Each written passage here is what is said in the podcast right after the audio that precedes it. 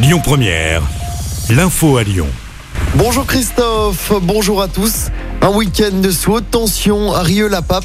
De violents affrontements ont eu lieu samedi. Six policiers ont été blessés alors que deux jeunes avaient été interpellés un peu plus tôt. Les forces de l'ordre ont notamment été prises à partie par une trentaine de jeunes. Les policiers ont été la cible de projectiles et de mortiers d'artifice. Le week-end a également été agité du côté de Villeurbanne où deux policiers ont été blessés. C'était samedi lors d'un rodéo. Ils ont été percutés par un individu solé.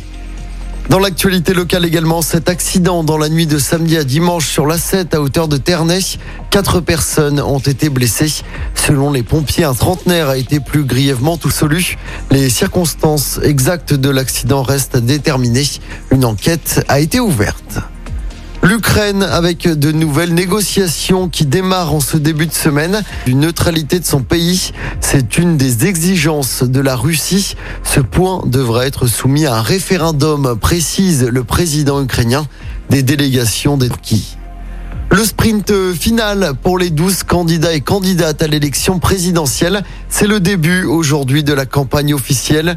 En vue du scrutin qui se déroule, les affiches officielles vont être installées, les professions de foi vont être envoyées, les règles du temps de parole vont changer. Et puis, si vous comptez passer à la foire de Lyon ce lundi, organisé à Eurexpo, ce sera entre 10h et 16h30. Il est toujours possible hein, de prendre rendez-vous sur Internet. Sachez que chaque jour, dans la région, 1400 dons de, des établissements de santé. En sport du rugby, avec la défaite du Loup hier soir en top 14, les Lyonnais se sont inclinés sur la pelouse de Toulouse, défaite 27e du classement à égalité avec La Rochelle et Castres.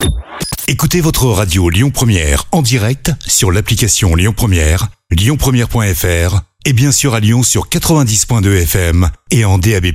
Lyon Première